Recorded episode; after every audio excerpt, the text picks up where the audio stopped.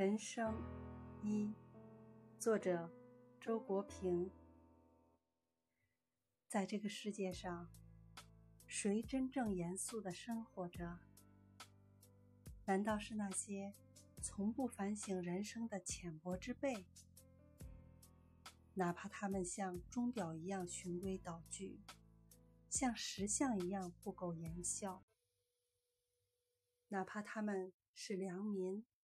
忠臣、孝子、好丈夫、好父亲，在我看来，对自己的生命不负责任，就无严肃可言。